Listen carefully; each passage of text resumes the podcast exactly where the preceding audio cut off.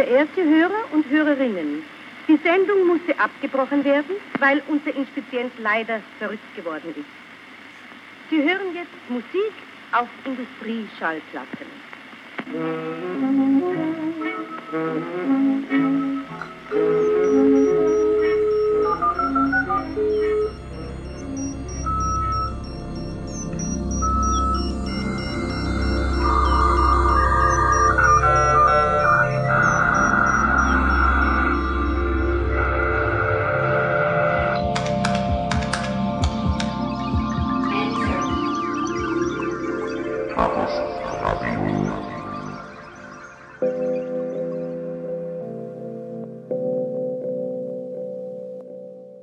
Hallo, hier ist Chaos Radio Express, die Ausgabe Nummer 18.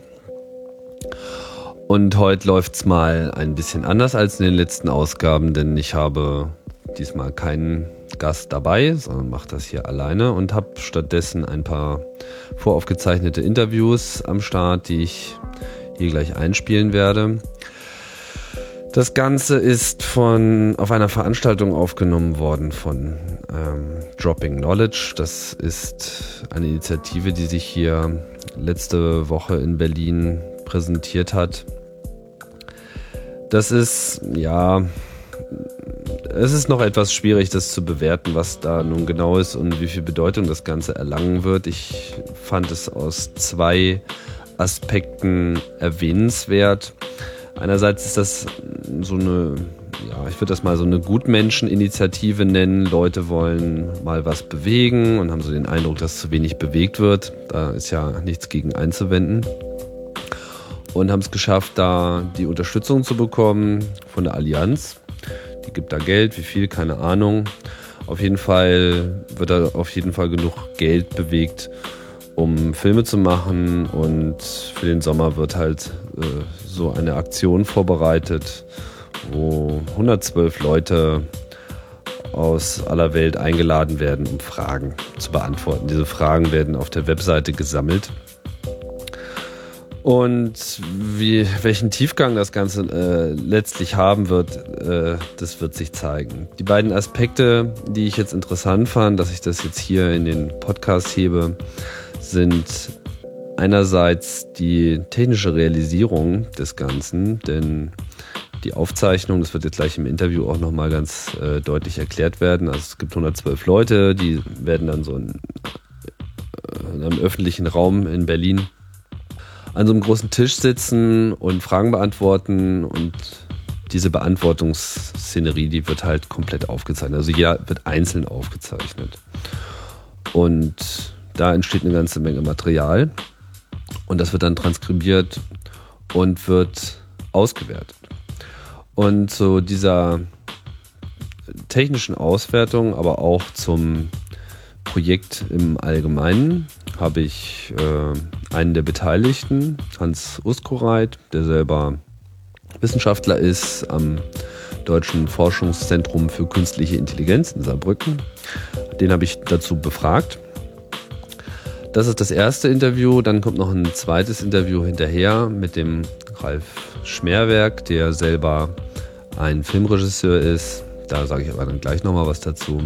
Ich äh, blende jetzt erstmal über in das Interview, was ich mit Hans Uskureit geführt habe. Und danach hören wir uns wieder. Ja, wir sind jetzt hier bei der hm, Veranstaltung von Dropping Knowledge, ein äh, eine Initiative, die vor ein paar Tagen äh, bekannt geworden ist, dadurch, dass sie an die Presse gegangen ist, die sich ähm, ja, mit einem speziellen Projekt hier vorstellt. Ähm, mit mir ist Professor Dr. Hans Uskoreit, habe ich das richtig ausgesprochen, ähm, den ich mal ein paar Fragen stellen möchte zu dem Projekt. Ähm, womit, ja, womit hat denn, also worum geht es äh, bei Dropping Knowledge und wann hat das angefangen? Ja, es, es geht äh, bei dem Projekt darum, durch eine einzigartige Kombination ganz verschiedener Komponenten einen Prozess des Dialogs in Gang zu setzen, eines Dialogs über soziale Fragen, über soziale Änderung, über sozialen Wandel, den es bis jetzt in der Form noch nicht gegeben hat.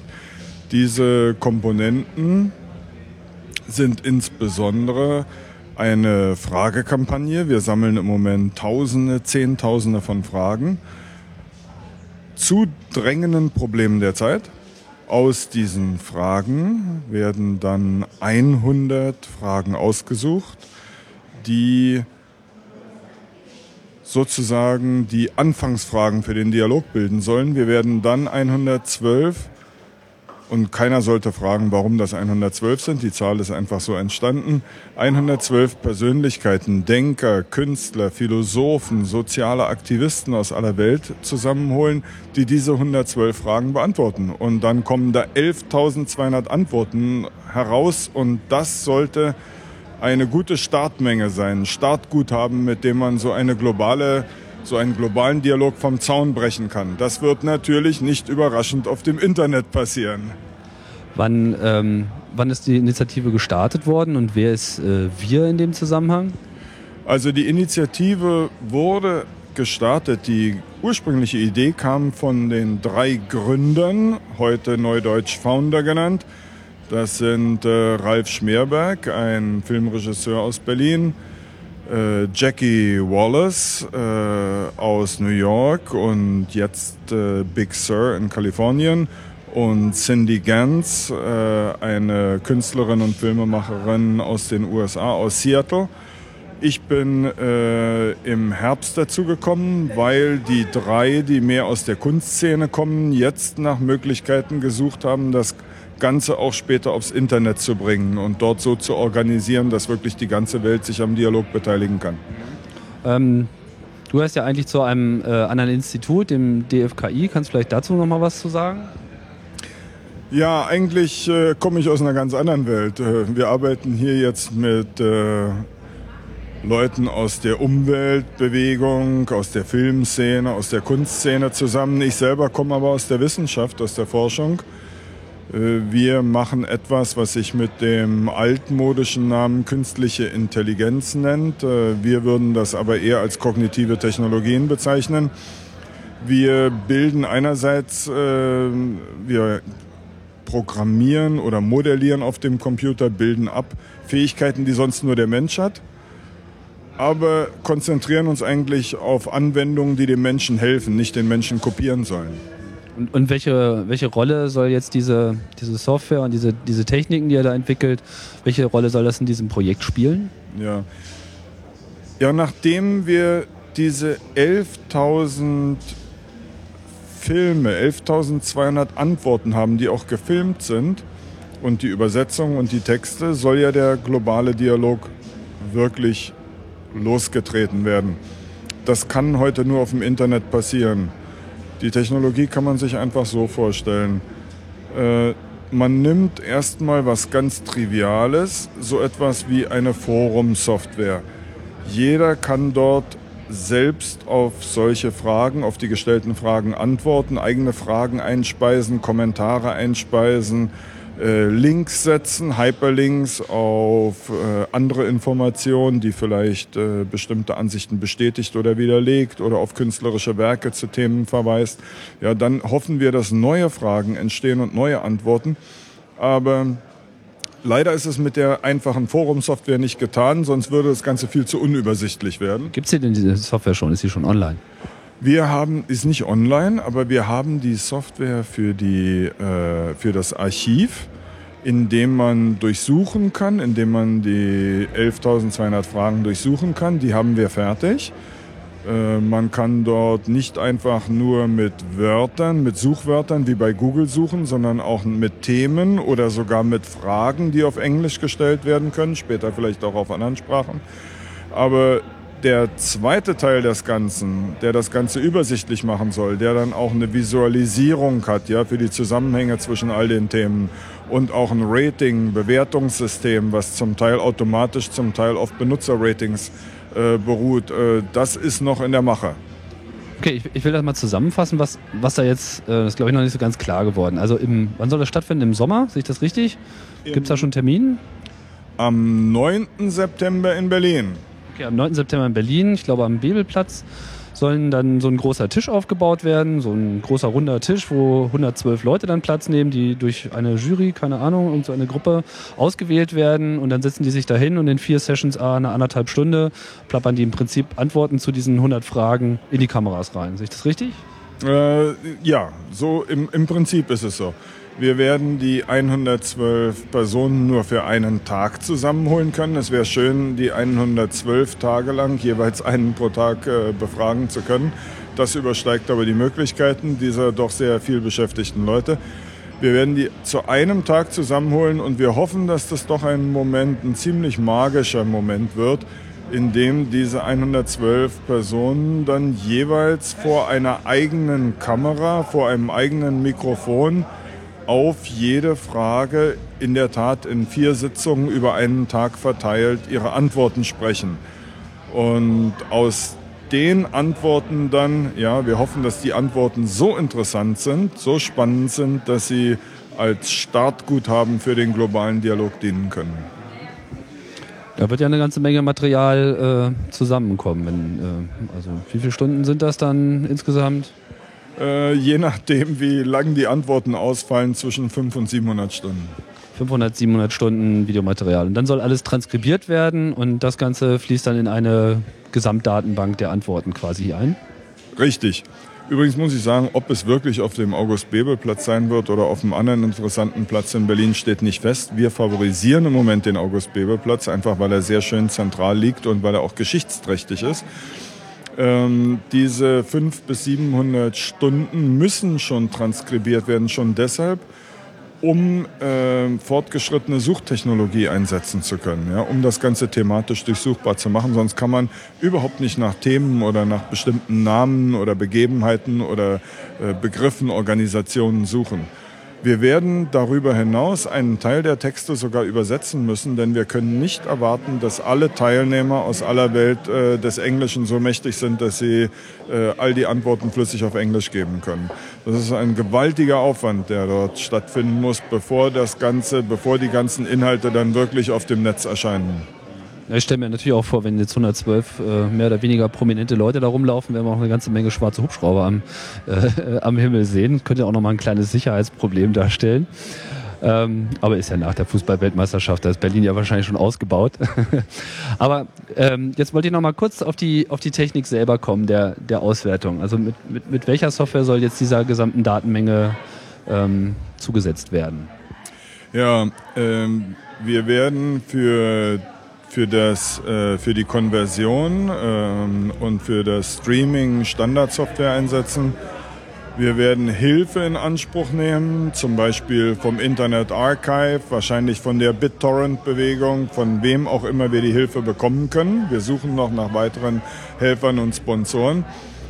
Ähm, später die Suchsoftware, die ist schon, äh, wie ich schon gesagt habe, zum Teil schon fertig. Äh, die Forum-Software wird sich nicht so wesentlich von den besten Forensoftwaren unterscheiden, die Threads verfolgen können und Benutzerkommentare erlauben, die es schon gibt.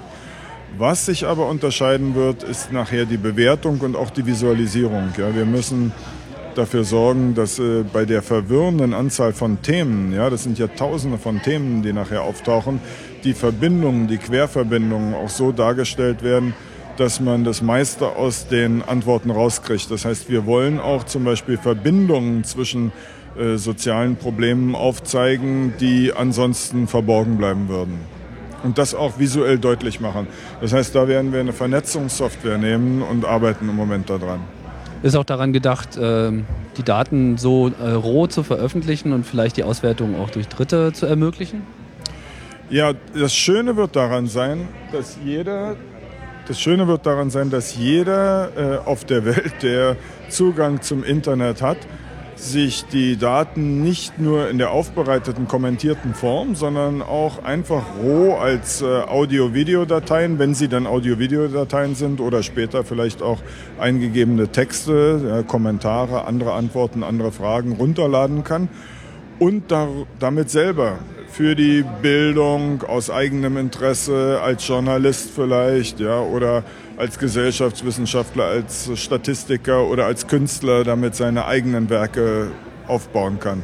Alle diese Inhalte werden komplett frei verfügbar und kopierbar sein. Okay, wir sind ja hier beim Chaos Radio, da kann man auch mal ein bisschen technischer werden. Ähm, in, inwieweit werden da diese semantischen Modelle, was, was werden da für Techniken eingesetzt? Fällt das dann alles als äh, RDF-Daten raus oder was ist das? Ja, schön, dass Sie danach fragen. Die meisten Leute fragen immer nur danach, ob man sich das auch runterladen kann. Äh, es wird so sein, dass äh, zusätzlich äh, zu den äh, äh, rohen Textdateien äh, wir natürlich die Dateien mit Metadaten versehen werden.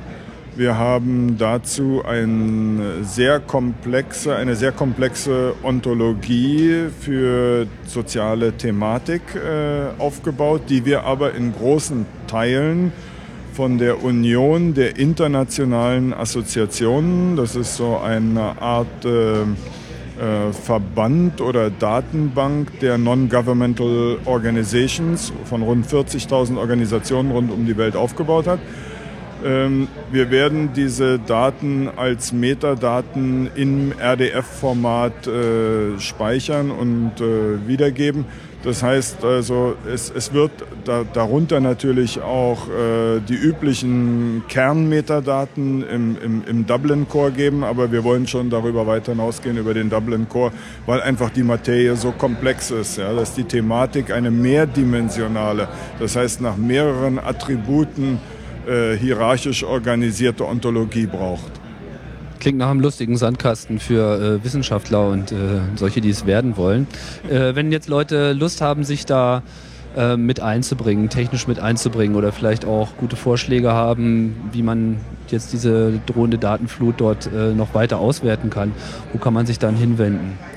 Ja, das ist so, das, das kommt genau zur richtigen Zeit, diese Frage.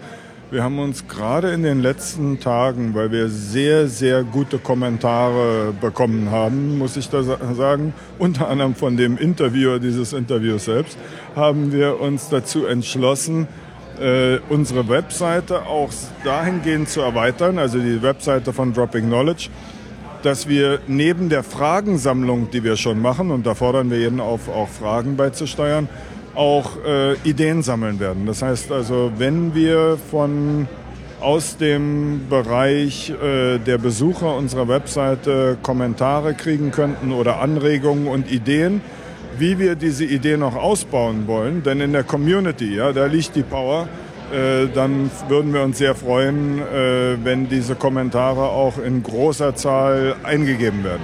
Ja, ich glaube, das Projekt könnte noch ein Wiki und ein Weblog gebrauchen, meiner Meinung nach.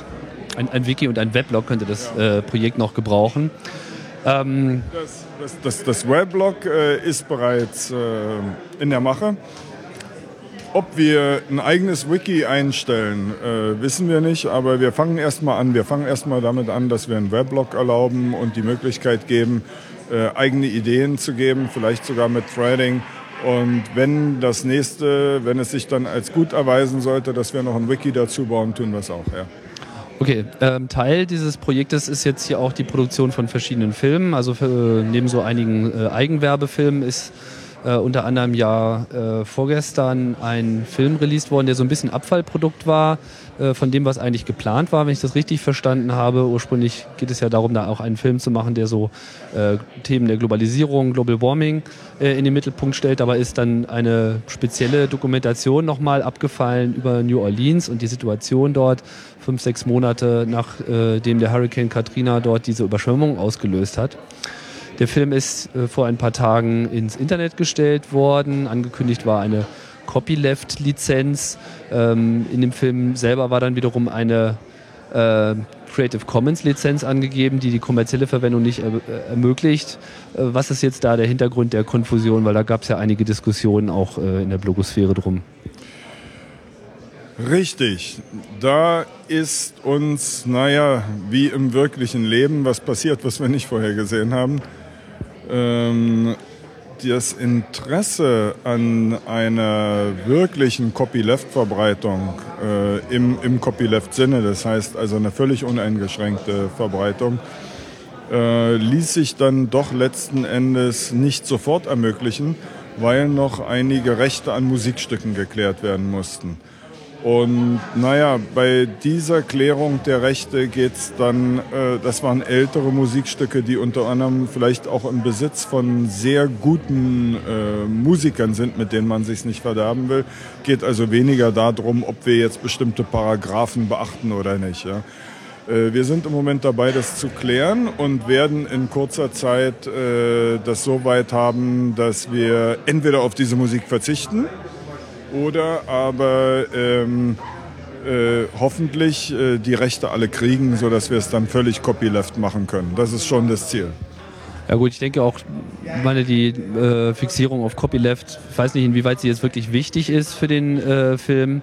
Äh, gut finde ich auf jeden Fall schon mal, dass er halt unter Creative Commons Lizenz generell äh, verfügbar ist und dadurch halt auch frei kopierbar ist. Auf jeden Fall äh, ein interessantes äh, Stück Dokumentarfilm an der Stelle ja, bedanke ich mich äh, recht herzlich für das Interview und ähm, dann machen wir wieder weiter mit was anderem.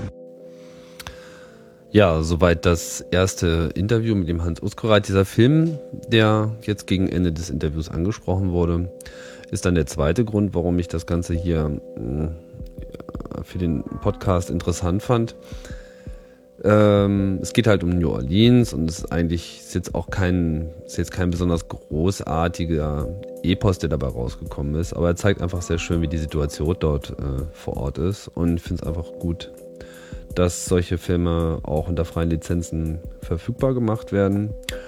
Und da ich jetzt auch selber seinerzeit diese Situation in New Orleans, als es äh, also dort drunter und drüber ging, die ganze Katastrophe dort sichtbar wurde, das selber ein bisschen verfolgt habe und auch ähm, auf meine Art und Weise mit dieser ähm, Common Ground Initiative, die gleich in dem Interview nochmal zum Gespräch, äh, zur Sprache kommt, äh, meine Berührung hatte, hat mich das eben besonders interessiert und ähm, ich habe mich jetzt halt nochmal mit dem Regisseur des Films, dem Ralf Schmerberg, nochmal darüber unterhalten, wie das so war und welche Erfahrungen er dort vor Ort äh, gesammelt hat, die man jetzt vielleicht so aus dem Film selber nicht rauslesen kann. Der Film selber ähm, ist halt einerseits auf der Dropping Knowledge Webseite, droppingknowledge.org verfügbar. Ich hatte ihn allerdings vor ein paar Tagen auch schon hier in den Chaos Radio Podcast geworfen.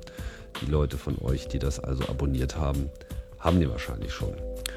Okay, dann spielen wir mal das zweite Interview ab. Danach melde ich mich nochmal. Ralf Schmerberg, du bist ähm, Filmregisseur hauptberuflich. Du bist auch äh, hier mit dabei bei dieser Dropping Knowledge äh, Initiative. Und du hast jetzt hier im Rahmen der Präsentation auch einen neuen Film vorgestellt, der über New Orleans, äh, der von New Orleans gehandelt hat. Ähm, kannst du vielleicht mal kurz was zur Genese und Entstehungsgeschichte dieses Films äh, erzählen, wie dieser Film entstanden ist? Ja, ja. Ähm, also erstmal war er nicht geplant ähm, und ist aus dem Momentum des Erlebens raus entstanden, was ich eigentlich sehr spannend fand. Im Prinzip waren wir für äh, Dropping Knowledge äh, eigentlich auf einer Weltreise, um so eine Stimmung zu Global Warming, Climate Change, Ressourcen und äh, Unachtsamkeit von Leuten irgendwie so überall in der Welt zu filmen. Und dazu waren wir halt in Bombay, Peking, Caracas, Mexico City und sind dann in New Orleans gelandet und wollten eigentlich in New Orleans nur mit ein paar Leuten Interviews machen, die so vom Climate Change äh, getroffen wurden. Und ähm, als wir dann ankamen und das, den vollen Scope erfasst haben, weil mir war nicht bewusst, ähm, das, was wir dann erlebt haben und gesehen haben. Mich hat es wirklich an dem Tag direkt äh, getroffen. Ähm, und zum einen war da diese Stimmung erstmal, als wir raus sind, ähm, dass man in so eine Apokalypse sich bewegt. Also erst, erstmal wussten wir gar nicht die Hintergründe. Wir waren einfach in der Gegend. Und ich dachte so irgendwie, ich bin in einem Atomschlag, so der letzte Mensch irgendwie oder so. Bin da rumgelaufen mit der Kamera und da war niemand und das war auch beängstigend. Und dann haben wir uns mehr mit den Umständen äh, auseinandergesetzt und sind auf diese Common Ground Leute gestoßen die einfach in diesem Niemandsland äh, da sind und dieses Stück Land äh, verteidigen, diesen Lower Ninth Ward. Und ähm, ganz aus dem Momentum heraus ist dann dieser Film entstanden. Es sind auch auf der Reise andere Filme entstanden, interessanterweise. Aber als wir zurückkamen, haben wir den dann als erstes geschnitten, weil er mich doch am, am schwersten irgendwie aus den Schuhen äh, gekippt hat. Lower Ninth Ward, das ist, äh, wenn ich mich richtig erinnere, der am härtesten betroffene Bezirk, da wo auch die Dämme als erstes gebrochen sind, richtig? Naja, das ist diese, das ist eine Gegend, wo äh, man, man vor 100 Jahren oder so den Schwarzen ein Stück Land gegeben hat, nachdem die Sklaverei aufgehört hat. Das sind also alles ganz alte traditionelle Familien und denen hat man natürlich das schlechteste Stück Land gegeben von New Orleans und das liegt halt unter dem Meeresspiegel. Drumherum geht dieser Damm und das ist sowieso, sagen wir mal, eine unsichere Gegend. Einmal von durch, durch, durch, durch, durch diese, wie sagt man dazu, durch durch die Situation mit dem Damm und dass es halt drunter liegt. Und ähm, gleichzeitig ist es auch äh, eine Gegend, die schon lange irgendwie die Industrie äh, sich schwer interessiert, dort einfach industrielle Ansiedlungen zu machen. Und das, die nutzen das halt jetzt komplett aus, dass sie die Leute losgeworden sind durch den Katrina und lassen die einfach nicht mehr auf ihr persönliches, also ihr persönliches Eigentum zurück. Die, die halten die einfach raus, trocknen. Das heißt, die dürfen auch gar nicht rein in das Gebiet? Das kann ich nicht so bestimmt sagen. Es wird ihnen auf jeden Fall mega schwer gemacht und es, äh, es ist das einzigste Gegend, wo der Strom nicht wieder angeknipst wurde, das Wasser nicht angeknipst ist, wo keine Aufräumteams rein sind. Äh, man, die Leute dort bekommen keine Notbehausung.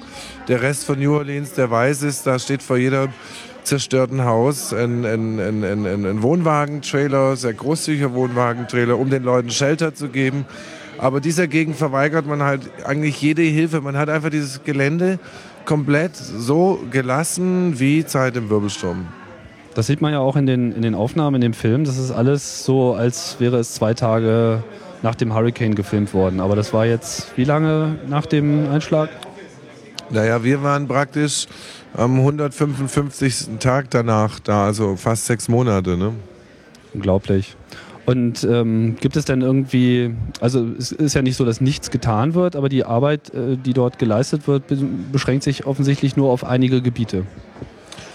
Ja, also was hier einfach versteht, äh, Entschuldigung, was hier einfach passiert ist, vom Eindruck her, wie wir das wahrgenommen haben, einfach eine sehr ähm, Corporation gesteuerte oder machtgesteuerte Vertreibung. Ich glaube, äh, dieser weisen Gesellschaft ist es einfach recht, dass sie die Leute los sind. Das ist einfach eine ganz miese Form von äh, ähm, sich eines Problems entledigen. Ich meine, New Orleans hat ja eigentlich eine schwarze Seele, so, so sieht es die Welt und äh, schwarze Kultur und es ist one of the most blackest population gewesen und durch diesen Wirbelsturm hat sich das komplett verändert. Einfach dadurch, ich meine, es sind ja ich glaube, von 850.000 Einwohnern 150.000 zurückgekehrt und das sind halt schon viele Weise. Ne? Und die anderen 700.000 verteilen sich jetzt sozusagen in den umliegenden Gebieten in Louisiana und in Texas. Ja, ich glaube, die sind über ganz Amerika bis nach Kanada hoch verteilt. Und, und die, die näher sind, die versuchen zurückzukommen, aber das sind ja alles arme Leute, die, die haben ja überhaupt keine Möglichkeiten, ähm, auch sich selbst jetzt wieder aufzubauen. Im Prinzip sind das äh, soziale Flüchtlinge jetzt, ja. Ähm, und, und, und man hat die halt schön verteilt. Dadurch haben die natürlich auch keine Stimme die sind ähm, irgendwie halt auf sich selbst zurückgestellt. Das sind alte Leute, das sind schwache Familien, das sind sozial schwierig gestellte Familien und, und, und mit denen kann man natürlich vielleicht dieses Spiel auch treiben. Ne? Und, und äh, die haben auch keine Lobby, die sie wirklich jetzt, äh, äh, die sich um ihre Rechte einsetzt oder so. Ähm, hattet ihr Schwierigkeiten dort zu filmen? Seid ihr da in irgendeiner Form auf Probleme gestoßen, da euch frei zu bewegen in dem Gebiet?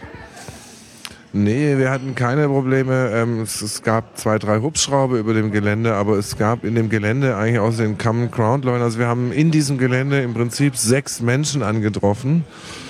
Und äh, das waren äh, zwei alte schwarze Frauen, die zurückgekehrt sind, um sich das Haus, ihre Kinder anzugucken.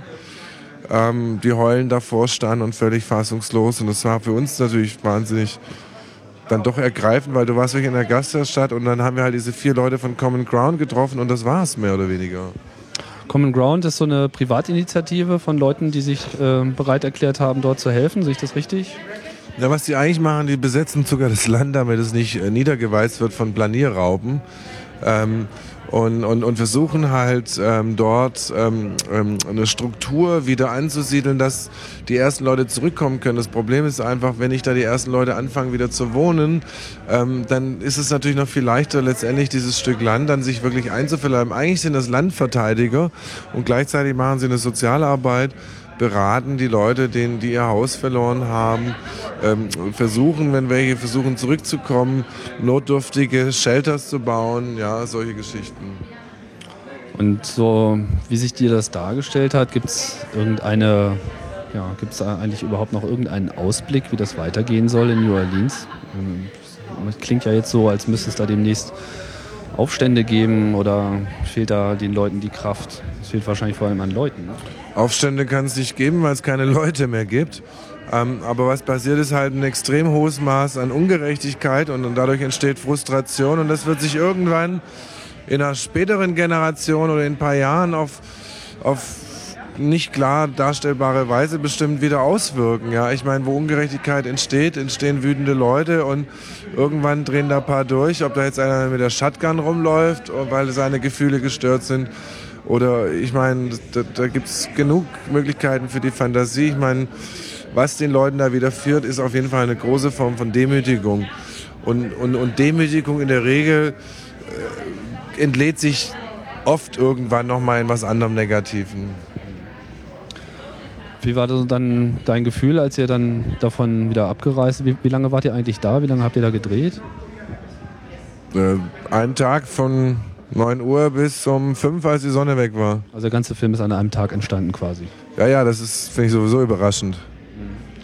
Und was ist so dein, ja, weiß man gar nicht, was man dazu fragen soll. Also was mein nächstes Projekt ist. Nein, ich meine, ne, was, was die äh, meine, wenn, wenn, man sich da so aufhält, ich meine, ein Tag ist natürlich nicht sehr viel, aber was, was für ein Gefühl nimmt man äh, daraus mit?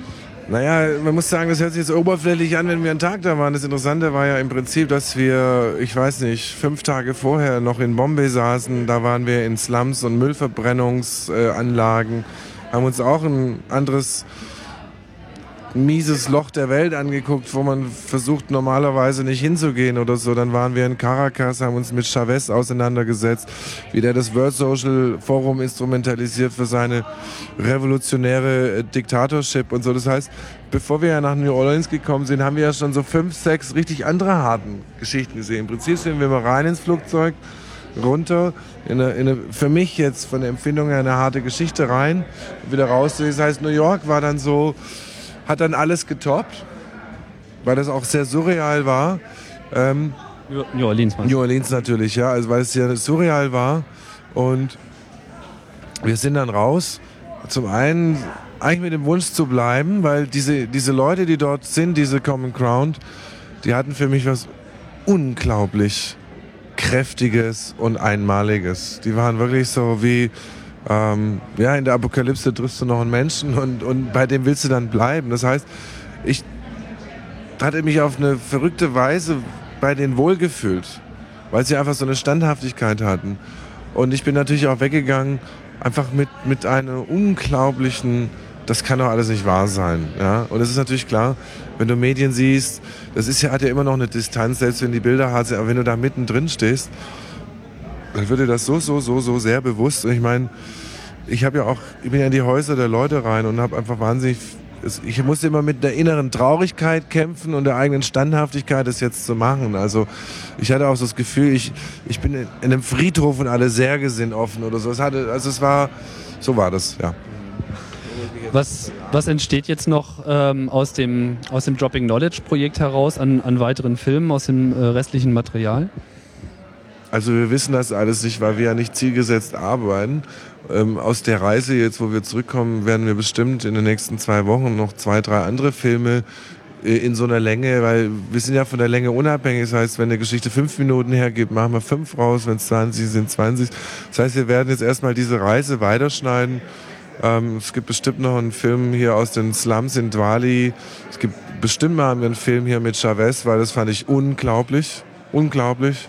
Und, und dann muss man so sehen, ähm, und wenn wir dann mit allem fertig sind und es auf die Website gesetzt haben, dann sind wir eigentlich gerade dabei, schon die nächste Reise zu planen und ähm, einfach weiterzumachen und so Splitter aus der Welt zurückzubringen. Zum anderen beobachten wir natürlich ganz aufmerksam, was in der Welt passiert und in den Medien und fangen uns eigentlich jetzt an, so darauf vorzubereiten, irgendwie so, wenn etwas ist, wo wir das Gefühl haben, da wollen wir hin und wollen ein zusätzliches Bild zu den was sagen wir mal die klassischen Medien liefern, äh, einfach ein zusätzliches Bild schaffen oder unsere persönliche Meinung von etwas auch. Also hingehen, anschauen, was du siehst, wiedergeben, äh, so aller Zeitzeuge oder so.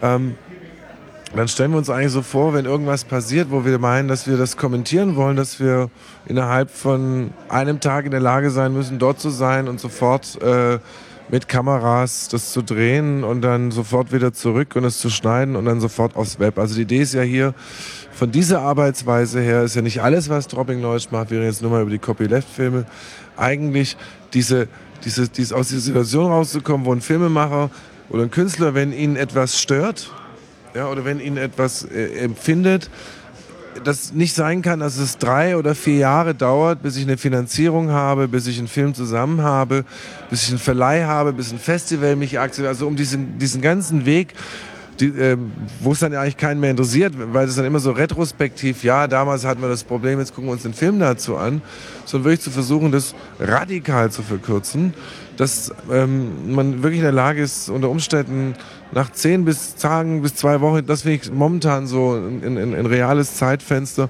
wirklich zu reagieren. Und, und dieses immediately ähm, Reaction, ich habe das jetzt gemerkt mit, mit dem Katrina-Film für mich. Und vor allem, dass ich auch einfach mit niemand reden musste, ob ich diesen Film mache, ob er diesen Film will, ob es diesen Film braucht, ob er mir den bezahlt, ob ich einen Verleiher habe, ob ich akzeptiert oder nicht werde damit. Also diese ganze ähm, Geschichte, die ein Regisseur ja durchmacht, die ich also völlig überflüssig und anstrengend finde mittlerweile nach der Erfahrung, ähm, da wollen wir so hin. Und die Idee ist ja eigentlich Dropping Knowledge auch, sagen wir mal jetzt von der Plattformgedanken her natürlich, okay, jetzt mal diese Möglichkeit kennenzulernen, davon zu berichten, andere zu inspirieren und dann auf dieser Plattform oder auch auf anderen Plattformen, die entstehen, weil wir überhaupt keinen äh, Anspruch von Uniqueness haben hier, ähm, äh, vielleicht eine neue zusätzliche Form von Mitmischung.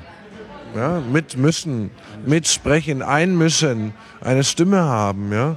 Ähm, ich finde es einfach nicht mehr äh, für mich zeitgemäß, auf eine Demo zu gehen äh, und dann gehe ich wieder nach Hause sondern ich, ich wollte einfach, und da haben wir auch Dropping Noise mit gegründet, irgendwie eine Möglichkeit finden, das stärker und direkter irgendwie dagegen anzugehen, was mir jetzt persönlich nicht passt. Das ist ja für jeden subjektiv, da kann ja jeder, das will ich selber sehen, es will ja nie jemand sagen, was das ist jetzt. Ja. Ja, okay, ich bedanke mich für das schöne Interview und äh, ich denke, wir werden demnächst bei droppingknowledge.org äh, noch äh, weitere Filme und weitere Projekte sehen. Danke. Danke dir auch. Okay, soweit die beiden Interviews zu diesem Projekt. Ich denke, es sollte klar geworden sein, warum ich das jetzt hier mit eingebracht habe. Und ich bin gespannt, was bei dem ganzen Projekt bei rauskommt. Da scheinen auch noch einige Fragen offen zu sein und nicht nur die, die dann später beantwortet werden sollen. Ja, ähm, dieser Podcast ist jetzt deutlich kürzer geworden als die letzten. Deswegen haben wir jetzt hier auch noch ein bisschen Zeit die ich ausnahmsweise mal mit dem Spielen von Musik äh, nutzen werde. Die Musik, die ihr bisher gehört habt und auch das, was jetzt gleich äh, noch lauter kommt, kommt alles von der Website ccmixter.org, die sich dem Remix von Creative Commons Musik äh, verschrieben hat. Und ich kann euch nur empfehlen, euch da auch mal umzuschauen. Da kann man sich das auch alles als Podcast abonnieren. Ich an dieser Stelle sage jetzt erstmal Tschüss. Am Mikrofon war Bis bald.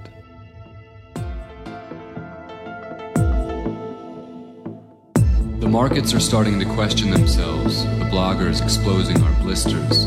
It's the everyday words of everyday people are shifting the tone of the televised speeches. And the artists are starting to question themselves, and the poets are speaking like leaders. And the everyday choices of everyday people are facing the storms and curing diseases.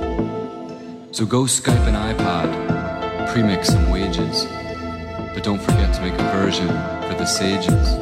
Because when we look beyond our next meal, our next post, we are responsible for our everyday votes. The ones we use to buy our shoes, to buy our homes, to buy our tunes. Yes, I'm talking about our dollars, our euros, our pesos, our yen. Because what if the next 20 years are happening again? What if we've already arrived? It's 2025. And the doomsday duos, the war and peace heroes haven't avoided the global cooling, the flu-grown zeros, and the forgotten people. Yes, the markets are starting to question themselves, bloggers exposing our blisters.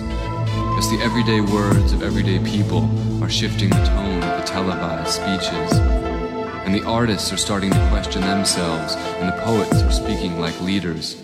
And the everyday choices of everyday people are facing the storms and curing diseases.